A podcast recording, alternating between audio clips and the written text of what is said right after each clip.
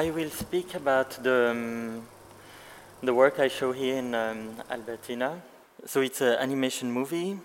It's um, oil painting on a plexiglass, and it's stop motion uh, technique. So it's the really most basic animation possibility. So it's in loop, and it's always this four um, landscape. So you have the bottom of the ocean, the ocean, the earth, the star, and at the end the planet. And I wanted to do a very simple narrative with just five landscape. And these five landscape can be the history of life, they can be the history of technology with the fact that we will go on Mars soon uh, to live there probably. And um, I, well, I usually show it in loop, but um, it all starts uh, on a boat.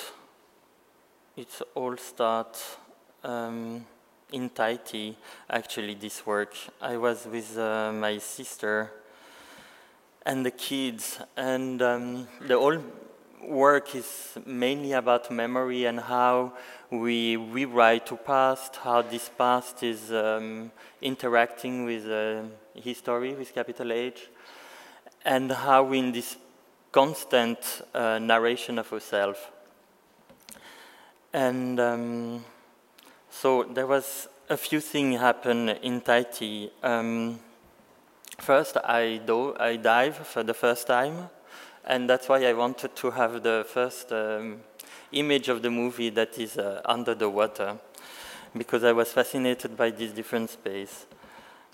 And the other thing that was quite fascinating was the, um, the landscape as an image, and that this image, it's great as long as it's an image, but as soon as you're in this reality, there is a kind of clash, and you cannot really be in the same space than the, than the landscape. It was very weird for me. The whole holidays, I didn't find the relationship between me and um, surrounding.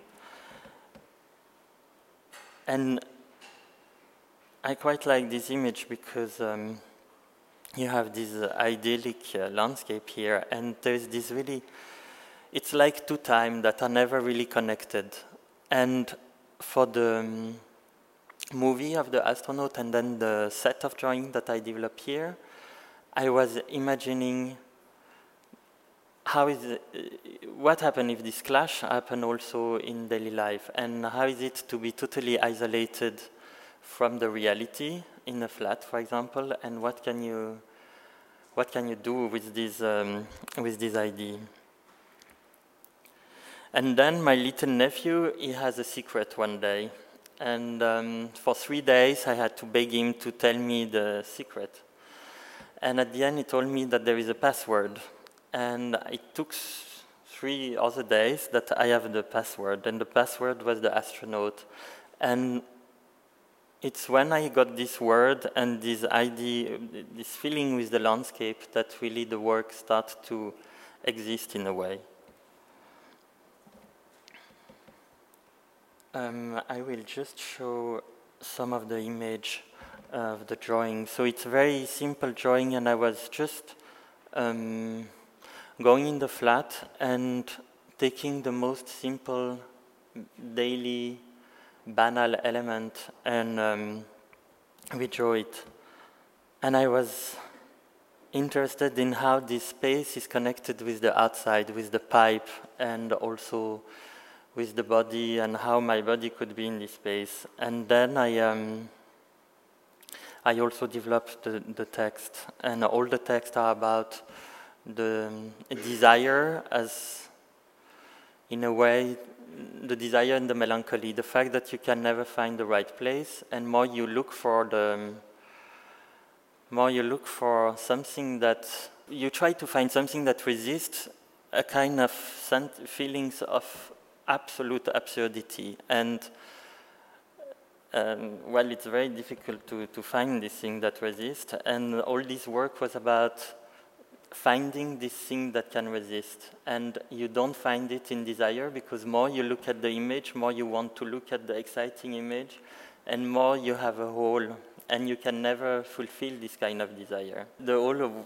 work was really about this idea, and the astronaut is also this figure that try to find meaning or to find at least a space.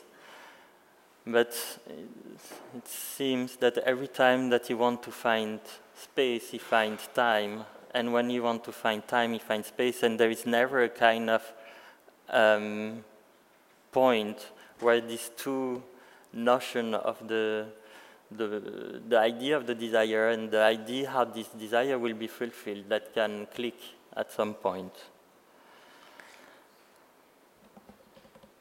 So there is also um, some text, and I will just um, read one.